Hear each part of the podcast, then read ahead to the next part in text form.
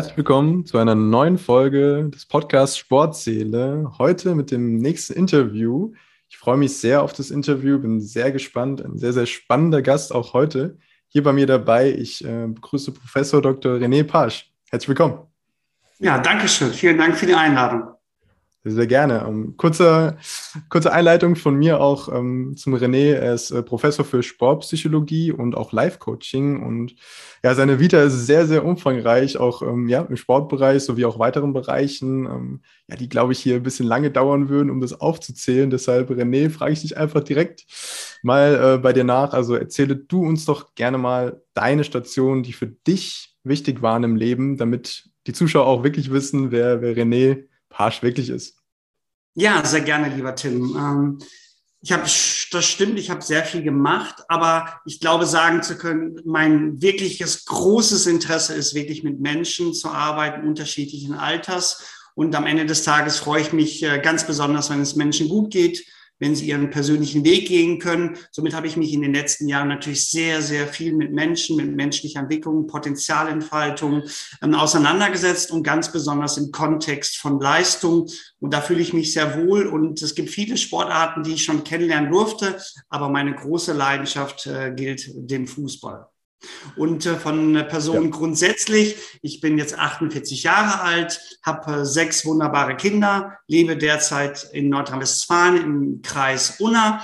Und äh, ja, ich freue mich sehr, dass wir über unser besonderes Feld sprechen dürfen, denn die angewandte Sportpsychologie hat leider noch nicht so den Stellenwert, wie es normalerweise sein sollte. Und ich finde es auch für mich sehr wichtig sagen zu können, dass ich einen Beitrag leisten möchte, dass diese Disziplin mehr gesehen wird. Sehr, sehr schön. Ich danke dir. Ich würde einleiten auch zu dir, zu deiner Person. Ich würde einfach vorschlagen, wir fangen direkt auch mit dem Thema Sportpsychologie oder Psychologie im Allgemeinen an. Ähm, ich habe mal nachrecherchiert natürlich auch, was sehr, sehr wichtig ist, um einen Podcast, ein Interview vorzubereiten. Und zwar, ähm, ja, lese ich mal ein bisschen kurz was vor und dann kannst du gleich dazu was sagen. Mhm. Und zwar wurde mal gesagt, es sind nicht die Dinge selbst, die uns beunruhigen, sondern die Vorstellungen und Meinungen von Dingen. Also so lautet ein Zitat auf einer Website, die über dich als Person schreibt. Und ja, da heißt es, du vertrittst eine ganzheitliche Sicht. Ähm, wie lautet die genau und warum ist es, warum ist es, äh, warum ist diese Betrachtung auch für dich so wichtig? Mhm. Also grundsätzlich sollten wir festhalten, dass wir ein fantastisches Netzwerk haben. Wir reden da in diesem Zusammenhang von 100 Milliarden Neuronen. Das heißt, das ist unser Kopf. Und ja, ähm, die Wirklichkeit findet nun mal in unserem Köpfen oder in unserem Kopf statt. Das heißt, wir konstruieren die Wirklichkeit. Und wenn ich eine Vorstellung habe oder bestimmte Gedanken habe zu einer bestimmten Situation, werde ich mich natürlich dahingehend auch bewegen oder auch verhalten oder auch entsprechend Dinge erleben. Das heißt, ich kann zwar da draußen sehr wenig verändern, aber ich kann meine Sicht, meine Bewertungen, meine Erwartungen, kann ich so verändern, damit ich mit der Welt da draußen zurechtkomme. Und deswegen spielt der größte Teil des Menschen natürlich ähm, bei einem selbst statt. Und da liegt auch der Zauber, wenn man Dinge verändern möchte. Und das ist mit diesem äh, Spruch, mit diesem Satz gemeint. Ja, ich glaube, was es so zusammenfasst, ist einfach mental, mentales Coaching, mentales Training, was man auch bei sich anwenden sollte, was viel, viel wichtiger auch in, in der Betrachtung, in der Öffentlichkeit geworden ist, glaube ich, in, in letzter Zeit vor allem auch, auch durch ähm, ja, die Pandemie etc. Und einer deiner Grundsätze ist auch wirklich, dass sportlicher Erfolg auch im Kopf entschieden wird. Du hast es jetzt schon ein bisschen angerissen, aber warum bist du nochmal genau dieser Meinung oder warum ist es richtig oder wie begründest du das? Mhm. Also wir müssen uns Folgendes vorstellen. Ähm, Athleten, Athletinnen investieren sehr, sehr, sehr viel Zeit für Leistungsfähigkeit zum richtigen Zeitpunkt. Ja. Und ich kann die ganzen Wochen und Monate sehr hart gearbeitet haben und auf einmal kommt dieser Tag X und ich liefere nicht. Und das hat ganz oft oder das ist oft begründet, ähm, dass man nicht die richtigen Gedanken hat, nicht die richtigen Gefühle hat und sich auch nicht optimal gedanklich darauf eingestellt hat. So, das heißt, ich brauche den Kopf als Unterstützer, denn er, er äh, nicht der schützt uns nicht nur, sondern er sorgt auch dafür, dass wir funktionieren zum richtigen Zeitpunkt. Und deswegen sollte man eben nicht nur körperlich arbeiten, sondern sehr wohl auch mental oder mit dem wichtigsten Netzwerk, was wir haben, nämlich der Kopf. Ja, absolut richtig. Ähm, ich selbst habe da auch schon Erfahrungen gemacht und versuche auch jeden Tag irgendwie ein bisschen was für mich, für meinen Kopf zu machen, für, für das Mentale. Hast du da irgendwie Sachen, die du jeden Tag irgendwie umsetzt, für dich persönlich auch? Oder um, ja, was, was machst du jeden Tag, um das auch zu stärken? Mhm. Bei dir selbst. Also was mir persönlich wichtig ist, und ich glaube, da liegt auch so ein bisschen der Zauber. Ich beobachte sehr gerne Kinder, ganz besonders gerne meine eigenen mhm. Kinder. Und was ich ganz oft immer feststelle, dass die an Ergebnissen überhaupt nicht interessiert sind. Kinder lieben es, Erlebnisse zu schaffen so viele Erlebnisse wie möglich. Und wenn Sie ein Erlebnis hatten, dann ähm, gehen Sie dem nächsten nach. Sie sind im Grunde Entdecker und Forscher. Und äh, das ist etwas, was mir wichtig ist, nicht nur ständig etwas zu erreichen, höher, schneller und weiter, sondern im Hier und Jetzt zu leben und so intensiv wie möglich zu leben. Denn mhm. ich weiß nicht, was morgen ist. Und die Vergangenheit kann ich nicht verändern, aber ich kann sehr wohl im Hier und Jetzt leben. Und das ist etwas, was ich ganz oft vermisse bei Menschen, die sehr viel leisten, sehr viel unterwegs sind und sie bleiben nicht im Hier. Und da ist oft auch eine Schwierigkeit, die dafür sorgt, dass wir unzufrieden und unglücklich sind, weil wenn wir die Dinge nicht erschließen können, wenn wir sie nicht greifen können, wenn wir nicht ankommen, dann haben wir ein Problem. Und das nennt sich Inkohärenz. Das heißt, der Kopf muss unglaublich viel Energie bereitstellen, um äh, ins Gleichgewicht zu kommen. Und deswegen sollten wir Menschen versuchen, gerade in unserer heutigen Zeit, so intensiv wie möglich hier und jetzt zu leben. Mhm. Spannend, ja.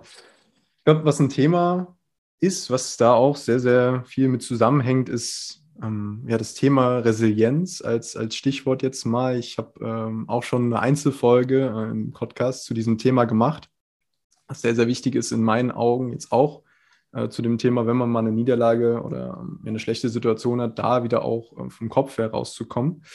Du hast auch da mal ein Zitat zu diesem Thema gemacht, ähm, das ich einfach nochmal kurz gern äh, vorlesen würde. Und zwar ist es, äh, Resilienz ist nicht als statisches Körpermerkmal zu sehen, sondern als dynamischer Anpassungs- und Entwicklungsprozess. Resilienzfaktoren können in jedem Zy Lebenszyklus erworben und gelernt werden. So, jetzt, ich glaube, für Leute, die ähm, oder für Menschen, die sich noch nicht mit diesem Thema beschäftigt haben, ist es erstmal ein bisschen schwierig zu verstehen. Erkläre mhm. das, erkläre doch mal noch mal ein bisschen äh, näher, wie das, wie das aussieht und schreibe auch noch mal die Bedeutung der, der Resilienz im, im Sport und mhm. generell. Genau, also grundsätzlich ist die, wieder, ähm, die Resilienz ähm, übersetzt die Widerstandsfähigkeit, also mit dem Leben, aber auch mit sich selbst zurechtzukommen. Und wir wissen heute auch aus der ähm, Neuropsychologie, aus der Neurowissenschaft, dass wir unser Hirn gänzlich verändern können bis ins hohe Alter. Wir haben früher mal gesagt, ich bin so wie ich bin, weil Mama und Papa mir die Gene mitgegeben haben. Aber das ist nur ein kleiner Anteil. Wir wissen aus der Forschung, das ist ungefähr 25, 30 Prozent. Der größte und die Form, äh, ich sag mal, der größte Einfluss ist ganz oft die Umwelt, aber auch die Menschen, die mit einer Person eben halt wachsen. Und diese Prägung sorgt dafür, dass sie mit bestimmten Situationen zurechtkommen oder nicht zurechtkommen. Und äh, das macht es ja auch so interessant. Das heißt, selbst wenn wir uns mal verhalten haben, wo wir nicht widerstandsfähig sind oder waren oder wo wir gefallen sind, heißt es nicht, dass es immer wieder so sein muss, sondern wir lernen ja aus Situationen. Und umso mehr wir erfahren, umso kompetenter werden wir mit dem Leben zu, äh, zurechtkommen. Also es ist nicht die Frage, wie oft wir fallen, sondern die Frage ist, wie gehen wir damit um? Und was finden wir persönlich für uns für, für einen Weg, damit wir mit diesem Leben und mit sich selbst zurechtzukommen. Und das ist, glaube ich, eine spannende Sichtweise. Das heißt, wir können uns gänzlich verändern bis ins hohe Alter. Und das können wir sogar mittlerweile hirntechnisch nachweisen. Sehr, sehr spannend. Ich glaube, das sind schöne Worte auch. Und ja, man entwickelt sich jeden Tag auch, auch weiter. Und das ist ja auch auf der einen Seite das Schöne, dass man nie auslernen kann und immer neue Sachen auch lernen kann. Ähm, das ist, glaube ich, vom, vom Mindset her so, dass man die positive Seite davon sieht, also positives Denken in dem Fall. Und ja, das auch. Es gibt so. ja was ganz Spannendes, lieber ja. Tim. Ähm, wir kommen wunderschön auf die Welt als Babys. Hm. Und dann passiert was ganz dramatisch. Und das nennt sich Erziehung.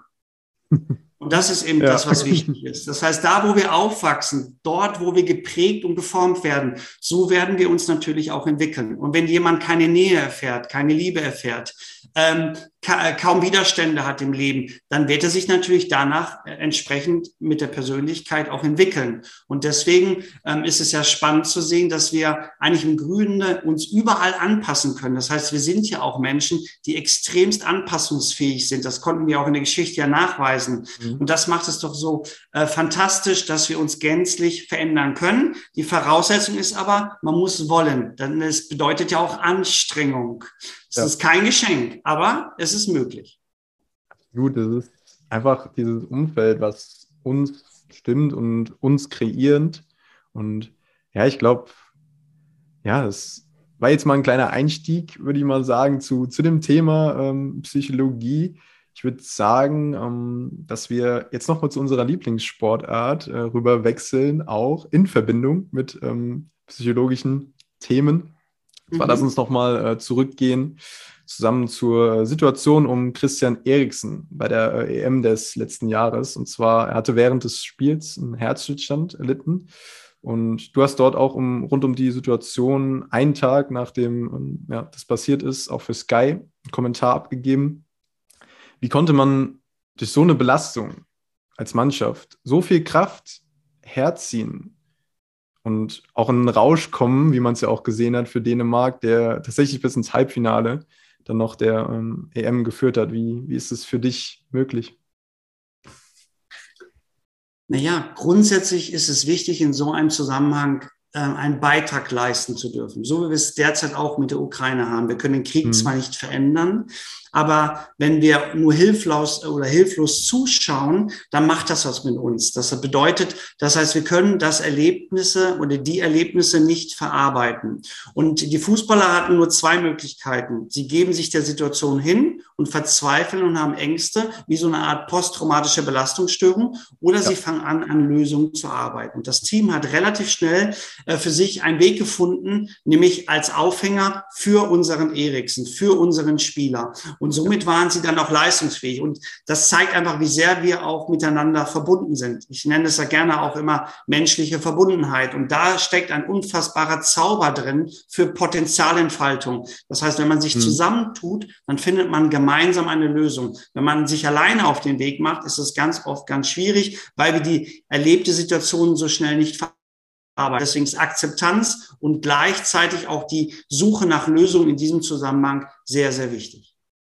Gut, ich bin auch tatsächlich der Meinung, ähm, jetzt von meiner Meinung aus gesagt, dass es Dänemark nicht bis ins Halbfinale geschafft hätte, wenn das nicht passiert wäre, weil da sieht man die Bedeutung von, von Mindset, von, ähm, vom Kopf, der äh, eine Rolle spielt. Und ich glaube nicht, dass so eine Energieleistung von den Spielern hätte hervorrufen werden können, wenn ähm, die nicht als Motivation ihren, ähm, ja, den Christian Eriksen äh, gehabt hätten, um für ihn alles zu geben. Und mhm. ja, ich denke. Ist natürlich ist so. schwierig von außen zu betrachten, Klar, aber zum ja. Teil äh, bin ich da bei dir. Wir brauchen immer außergewöhnliche Situationen, um Außergewöhnliches zu leisten. Das zeigt ja. aber auch, was da so möglich ist auf der Kopfebene und das bedeutet mhm, die genau. Einstellung. Sie beginnt aber mit der Vorstellung. Alles, was mhm. wir in unserem Alltag tun, haben wir im Vorweg im Kopf durchgespielt oder haben es so gegenwärtig, dass wir wissen, was wir jetzt demnächst tun. Und so ist es im Grunde ja auch im Kontext von Leistung. Und da frage ich immer auch ganz oft, kannst du dir überhaupt vorstellen, dich anders zu verhalten? Kannst du dir überhaupt mhm. vorstellen, die und die Dinge zu tun? Und wenn das nicht da ist, dann müssen wir uns dieses Bild erstmal erarbeiten, denn das Bild ist der Träger für das tägliche Tun. Und ja. ähm, das macht es ja auch so spannend. Und wenn wir von vielen Dingen sprechen, nämlich von Erleben und Verhalten im Kontext von Fußball, dann ist es sehr, sehr wichtig herauszufinden, welche Gedanken, welche Gefühle, welche Vorstellung ein Athlet, ein Team von sich hat. Ja, es sind tatsächlich, stimme ich auf jeden Fall zu, es sind die unbewussten Routinen, die man jeden Tag auch eingeht. Ähm, jetzt zum Thema Unterbewusstsein oder wie man bewusst auf das Unterbewusstsein dann auch eingreifen kann und ich glaube, das, das sind alles sehr, sehr spannende Themen. Ähm, ich glaube, da kann man echt tief reingehen. Aber wir bleiben jetzt, äh, bleiben jetzt erstmal nochmal beim, äh, beim Fußball. Und zwar hat mich auch interessiert oder würde mich auch interessieren, und zwar vor knapp ähm, ungefähr drei Wochen hat äh, sich ähm, der Profifußballer Paul Pogba von Manchester United offen über ja, das Thema Depressionen auch ähm, geäußert und dass, dass er das auch selbst erlebt hat. Und warum ist es, warum ist es so, dass es vor allem auch viele Profisportler dieses Thema auch in der Öffentlichkeit auch scheuen? Und was kann man auch dagegen vielleicht auch tun, aber vor allem, was kann man auch gegen mentale Probleme generell tun, deiner Meinung nach, die natürlich auch den Sport und die Gesundheit des, des Menschen beeinflussen? Mhm. Also es ist natürlich eine sehr, sehr komplexe Frage, aber mittlerweile ist es so, dass der Sport sich damit auseinandersetzt. Es gibt Initiativen von der Deutschen Sporthochschule Köln, die dann mhm. auch noch mit Mentaltalent, Mentalstärk arbeitet. Aber ich muss bewusst aber sagen, der Schwerpunkt ist der Nachwuchs, was großartig ist. Und somit ist der Profibereich noch ein bisschen für sich und hat eine mhm. eigene Lobby. Und die müssen ja nicht unbedingt einen Experten am Boot haben. Und wenn wir zum Pogba zurückkommen, das ist natürlich ein sehr extrovertierter Sportler. Und das ist ja. ganz häufig so bei Persönlichkeiten. Sportler, die sich sehr stark mit dem Außen beschäftigen, also wie sie dastehen und und und, haben ganz mhm. oft ein schwächeres inneres Bild. Und ich glaube, dass er sich sehr stark nach außen hin gepflegt hat, über Leistungen, über Persönlichkeiten, durch Auffälligkeiten, aber er hat sich weniger mit sich beschäftigt. Und wenn dann so Sachen entstehen wie fehlende Leistungsfähigkeit, in Kritik stehen, nicht zu funktionieren, dann kann passieren, dass so ein Sportler sich verliert und dann in so traurige Phasen hineinkommt und sich das verstärkt. Und wenn man dann keinen Experten an seiner Seite hat, dann kann das so stark werden, dass man dann wirklich Hilfe mehr braucht. Und deswegen finde ich es mutig und auch richtig, an die Öffentlichkeit zu gehen, denn es ist keine Schwäche, sondern es bedeutet auch manchmal nur in einer gewissen Lebensphase zu sein, die man nicht meistern kann. Ja, spannend. Glaube, das ist ein Thema, ich weiß nicht, es gibt ja tatsächlich auch die Bewegung schon ein bisschen länger, dass ähm, Profivereine auch extra Sportpsychologen oder mehrere Sportpsychologen sogar engagieren. Ich glaube, das ist, das ist in jedem Bundesliga-Verein so, meiner Meinung nach. Kannst du gerne nochmal äh, deine Erfahrungen auch äh, berichten, die du gemacht hast. Aber, Sehr gerne. Ja, also das kann wie, ich leider ja, nicht so bestätigen. Ne, das ist okay. genau, die, ich finde das schön und das würde ich mir wünschen, deine Aussage, dass das der Realität ja. entsprechen würde. Aber wir haben nur ein Drittel in den ersten drei Ligen okay, an Sportpsychologen. Ja. Der Größteil hat gar keine Vollzeitangestellten Sportpsychologen. Es gibt oft auch nur eine Visitenkarte, die auf dem Tresen mhm. liegt. Wenn du mal Probleme hast, kannst du dich gerne bei ihm melden. Okay. Aber dann hat man ganz oft nicht verstanden, um was es geht. Ich rufe ja auch nicht nur ab und zu mal den Physio an und den ja. Sportmediziner ja. und den Spielanalysten und den Trainer, sondern er nimmt in diesen Prozess oder er nimmt daran teil. Und äh, deswegen, der Mensch ist so komplex, mal eben zu kommen, nur weil Probleme da sind, ist zu dünn und auch nicht nachhaltig genug. Wir sind ja keine Feuerwehrmänner. Wir wollen ja nachhaltig arbeiten. Und deswegen müssen Sportpsychologen aus meiner Sicht fest angestellt sein, einem Team angehören und mit ihnen wachsen. Training, mhm. Wettkampf, alles, was dazugehört. Nur dann kann ich sehr nachhaltig und komplexer arbeiten. Ja, du sagst es, du hast ja auch schon angesprochen im, im Nachwuchsbereich, im Jugendbereich, wo es wirklich um die, um die jungen Leute da auch geht, die sich denken, ja, das ist meine Chance, jetzt hier in Profifußball einzusteigen. Aber es sind noch so, so viele Schritte nötig. Und wenn man einen Rückschlag kommt mit einer Verletzung etc., ich glaube, dann sind natürlich Bezugspersonen wie die Eltern und Trainer sehr, sehr wichtig, aber ich glaube auch eine externe Person, ähm, die zu einer Person werden kann, die ähm, einem ans Herz wächst, ist, glaube ich, auch wichtig, die sich mit diesen Themen auch auskennt und die auch sagen kann, ja, was, was dagegen hilft oder was man auch machen kann. Genau. Vielleicht, da sollte man immer im Hinterkopf haben, dass wir diesen, dieser Nachhaltigkeit, der Komplexität des biopsychosozialen Ansatzes unterliegen. Mhm. Das heißt, der Körper spielt eine Rolle, der Kopf, aber auch das, der soziale Rahmen. Und alle Faktoren spielen in diesem Feld eine Rolle. Und gerade wenn ein Sportler extremst ausgerichtet ist auf Leistung und möglicherweise auf Zielerreichung, dann kann das zu sehr viel Verunsicherung führen, wenn er sich verletzt oder eben nicht die Leistung bringt. Und dann spielt jeder, wirklich jeder, eine tragende Rolle. Ob Mama, Papa, ob der Trainer, ob die Spieler, der Verein. Alle sollten einen Beitrag leisten, damit der junge Mann wieder zurückfindet. Aber ganz häufig ist es eben nicht so, weil wir sehr stark Fehler orientiert sind. Und wenn einer nicht funktioniert, dann steht er auch nicht mehr im Fokus, dann wird der nächste nachgezogen. So wie es ja auch im, äh, ganz oft in der Arbeitnehmerwelt ist. Wenn ja, man nicht funktioniert, dann steht schon der nächste vor der Tür und bekommt den Job. Mhm. Aber das ist mir zu kurzfristig gedacht. Wir sollten Menschen die Chance geben, sich ganzheitlich zu entwickeln, aber auch langfristig entwickeln zu können. Und da sind wir auch im Sport. Wo finde ich denn diese langfristigen Verträge für Trainer und Spieler, die langfristige Verbindung zum Verein? Wie kann ich eine Identität aufbauen zum Verein, zu der Stadt, zu den Menschen? Das fehlt mir ein bisschen. Es geht oft, mhm. ganz oft geht es darum, wer kann sich den besten Vertrag ähm, erhaschen aber es geht um viel mehr. Und äh, jemand, der ähm, sich zu sehr mit solchen Faktoren beschäftigt, das ist meine Erfahrung, der ist ganz häufig auch nicht der Kicker, der langfristig äh, erfolgreich sein wird, sondern der, der es wirklich hinbekommt, sich wirklich auf seine große Leidenschaft einzulassen und alles andere sollte nebenbei laufen und nicht noch in der Öffentlichkeit breitgetreten werden, wie es bei dem einen oder anderen Sportler so stattfindet. Stimmt, ich glaube, um es allgemein nochmal zu sagen, auch nochmal speziell zum, zum Thema Depression ist, was ich echt verwunderlich fand und auch tatsächlich ein bisschen traurig ist, dass ich ähm, gehört habe, dass es der Fakt anscheinend ist, dass heutzutage ähm, Menschen auch einfach nicht verbeamtet werden können, wenn in ihrer Vita äh, etc. irgendwo steht, dass ähm, sie psychische Probleme hatten oder eine Therapie gemacht haben, wie wie kann es denn sein, dass es heutzutage äh, immer noch so, so ist, dass die Gesellschaft, glaube ich, einfach nicht diese Akzeptanz für diese ähm, ja, Probleme auch hat? Wie, was ist da deine Meinung zu? Ich glaube, dass die Gesellschaft schon sensibel dafür ist, aber mhm. bestimmte Gesetze eben nicht veränderbar sind. Und wenn man ein Gesetz verändern möchte, dann ist es ja nicht nur eine Person, der bestimmt, ja. sondern man mhm. muss verschiedene Instanzen durchlaufen, um möglicherweise eine Gesetzesänderung herleiten zu können. Und da dieser Prozess unglaublich langwierig ist und es gibt auch noch viele Menschen, die gerne ihre Komfortzone nicht verlassen, weil sie machen ja. gerne genau das, was sie schon immer tun. Und da fühlt man sich am wohlsten. Und wenn auch immer mhm. was Neues kommt, dann sagen sie halt, stopp, nee, das lehne ich ab. Und gerade auch Bürokratie und gerade auch in der Verbeamtung, da laufen immer noch Dinge, die sind sehr altertümlich. Wenn wir doch mal auf die Schule ganz kurz kommen können oder dürfen, ja, dann wissen ja. wir heute alle, dass das nicht mehr modernes Lernen ist. Neurowissenschaftlich ist das veraltet.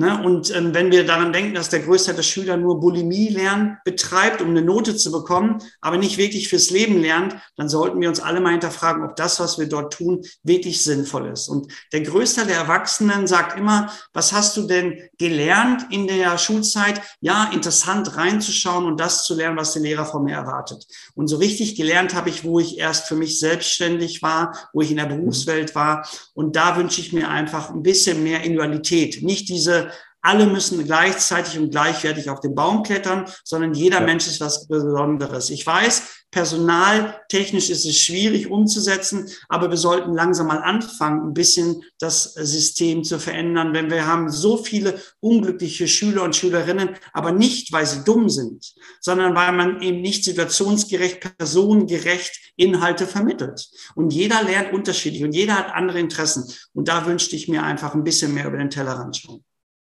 Absolut. Das sind wahre Worte und da stimme ich zu. Und darauf wollte ich auch ein bisschen hinaus, dass man tatsächlich wirklich den Menschen als individuelles Phänomen auch betrachtet, weil jeder, jeder ist verschieden.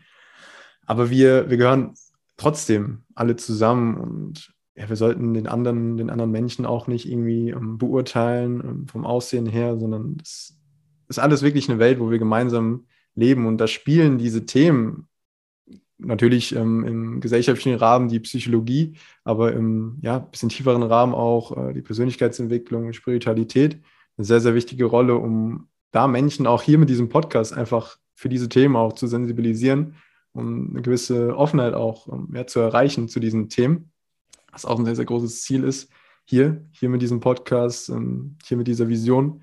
Und tatsächlich haben wir, habe ich ja erwähnt, zu dir, dass äh, du auch Live-Coaching betreibst. Was, was gibt es da für Themen, die dir persönlich am wichtigsten sind, nach außen zu bringen im generellen Leben? Hm, ich würde mir wünschen, dass viel mehr Menschen ihren eigenen Weg gehen. Mhm. Wir sind ganz oft fremdgesteuert. Das fängt an in der Kita, ist weitergehend in der Schule, dann im Kontext vom Beruf und dann gibt es natürlich den gesellschaftlichen Rahmen, den wir auch zu erfüllen haben. Aber wo bleibt denn da der Einzelne? Wo bleibt das Bedürfnis des Einzelnen? Mhm. Und da ähm, sehe ich Life-Coaching. Life-Coaching bedeutet eben aus verschiedenen Bereichen des Lebens etwas zu wissen zu können, um jemanden begleiten zu können langfristig im Bereich von Ernährung, Bewegung, ja. philosophische Fragen, Teamentwicklungsprozesse. Es geht darum, dass der Mensch nicht nur Potenzial liefert und Leistung liefert, sondern es geht darum, dass er ein glückliches und zufriedenes Leben führt und so viel wie oft und möglich glückliche Momente erfährt. Und Life-Coaching soll dazu einen Beitrag leisten, dass Menschen und Teams und Unternehmen sich einfach wohler fühlen und mit Leidenschaft Dinge tun und eben nicht nur ähm, nach Vorschrift arbeiten. Mhm, absolut. Wir haben, ich habe tatsächlich noch ähm, einen weiteren Bereich, den ich gerne mit dir äh, besprechen würde, weil ich es auch persönlich sehr, sehr mache, ist Fitnesssport. Du hast auch im Fitnessbereich sehr, sehr viele Erfahrungen gemacht, habe ich nachlesen können. Da jetzt meine Frage, weil ähm, in Sportpädagogik bei mir im Studium haben wir auch ähm, Frage behandelt, ob der Fitnesssport nur eine Orientierung auf das Produkt am Ende, beziehungsweise diesen Traumkörper ist. Ähm, was, was meinst du da? Ist es so oder gibt es da noch andere Themen, die man da vielleicht beachten sollte? Ja und nein. Es mhm. gibt natürlich diese extremen Sportler, Sportlerinnen, die sich sehr stark über das Ego definieren und über körperliche äh, Parameter. Die gibt es, die sehen wir ja auch, aber ja. die haben auch ihre Berechtigung, weil im Grunde tun sie nichts anderes, als sich zu pflegen, weil das innere Bild verunsichert ist. Also versuchen sie es über das äußere Bild. Mhm. Und das mhm. sind aber ganz oft dann auch die Klienten, Patienten, die irgendwann in die Beratung kommen, um an ihrer eigenen Persönlichkeit zu arbeiten. Und ja. wir sehen es ja auch im Moment in den sozialen Medien, keiner zeigt schlechte Seiten, keiner will ein Foto hochladen, was ihm nicht gefällt, sondern der mhm. größte Teil der jungen Leute auch ist mittlerweile gemacht, verändert und wo ich denke, hey, wo soll das noch hinführen? Aber wir müssen ähm, vielleicht einen Schritt zurück machen und ich sage es immer ganz gerne bewusst, um Anlauf zu nehmen, um mit dem Leben wirklich zurechtzukommen. Und wir sollten uns weniger über äußerliche Parameter definieren, sondern eher über innere. Und ja. da sollte die eigentliche Pflege stattfinden. Also was tut mir gut? Was denke ich von mir? Welche Stärken habe ich? Wo empfinde ich Glück? Mit welchen Menschen möchte ich zusammen sein? Was brauche ich, damit ich mit einem Strahlen ins Bett gehen kann? Das sind die Fragen, die uns zu wertvollen Menschen machen und nicht irgendetwas zu zeigen, was man vielleicht nicht ist oder einer Fremdsteuerung unterliegt. Und man ist ein Subjekt. Wir sehen es ja auch an den Daumenabdruck, wie man so schön sagt, dass es gibt nur diesen einen einzigen Daumenabdruck. Und der zeigt doch einfach auch, dass wir alle was ganz Besonderes sind. Die Besonderheit muss aber gesehen werden. Und wir sind oft ausgelegt nach Dingen, die wir nicht haben, die nicht funktionieren. Und wir suchen ständig da draußen. Aber wenn wir wirklich finden wollen, müssen wir bei uns selbst suchen. Absolut. Und dann da sind wir wieder bei der Individualität des Menschen, die wir vorhin schon besprochen hatten, jetzt vom Fitnesssport tatsächlich, äh, deiner Argumentation wieder zur Individualität. Das ist spannend auch zu sehen. Ich glaube, ja, das ist so, so, ein, so eine Key-Aussage, so eine ähm, Schlüsselaussage, die wir heute vielleicht auch zusammen erörtert haben mit der Individualität des Menschen, dass wir da einfach nochmal ein bisschen mehr betrachten und ja, mehr mehr ähm, ja, beachten, vor allem. Und wir kommen tatsächlich schon ähm, ja, zum Schluss, zum Ende des Podcasts. Ein, zwei Fragen habe ich noch. Bin gespannt, mhm. was du darauf antworten wirst, auch zum Thema Leben generell. Und zwar an dich die Frage, René, was ist die eine Sache, die die vollständigste Glückseligkeit bei dir hervorruft, wenn du sie machst? Eine wirklich sehr, sehr spannende Frage. Mhm. Ich glaube, es kann das nicht an eine Eigenschaft festmachen, sondern es sind viele Bereiche. Ja. Zum einen sind es gute Beziehungen. Ich liebe mhm. es, in Beziehungen zu sein, nicht nur mit meiner Ehefrau, sondern mit meinen Kindern, mit meinen Freunden. Ich glaube auch, dass das ein wirklicher Zauber ist für gesunde Haltung. Ja. Aber zum anderen ist es mir auch sehr, sehr wichtig, sinnvolle Dinge zu tun. Also etwas mhm. nicht nur für mich zu tun, sondern auch was für andere zu tun. Und das ja. ist ein Nehmen und Geben, was sich sehr, sehr gut anfühlt und was oft auch zu wirklich Glückseligkeit führt, wenn man geben darf, aber auch wenn man bekommt. Und vielleicht abschließend dazu wünsche ich allen, die jetzt auch zuhören, dass sie eine Tätigkeit finden, eine Arbeit finden, wo sie wirkliches Engagement verspüren, Wichtigkeit, Dringlichkeit, wo sie sich wirklich wohlfühlen. Und wenn man das jeden Tag tun darf, dann ist das etwas, was Leben aus meiner Sicht ausmacht. Nicht das Ergebnis, sondern die Tätigkeit an sich. Und ähm, ja, das ist eine sehr, sehr spannende Frage, auch eine philosophische Frage. Die ja. kann natürlich jeder nur für sich beantworten. Ja. Aber ich glaube, das sind so die Bereiche, die mir persönlich sehr, sehr wichtig sind. Ja, schön, auch tolle Message jetzt nochmal am Ende. Und wie du auch sagst, jeder kann es individuell beantworten. Und deswegen stelle ich ja auch die Frage, weil diese Tiefgründigkeit mir sehr, sehr wichtig ist und die Menschen einfach auch überhaupt mal über sowas nachdenken, auch wenn sie vielleicht spontan keine Reaktion wissen oder ähm, erstmal nur was sagen, was sie im Nachhinein vielleicht ähm, nicht so genau meinen. Aber ich glaube, ja, viele, viele ähm, haben schon die Erfahrung auch gemacht und denken auch zwar nicht bewusst vielleicht nach über diese Frage, aber unbewusst.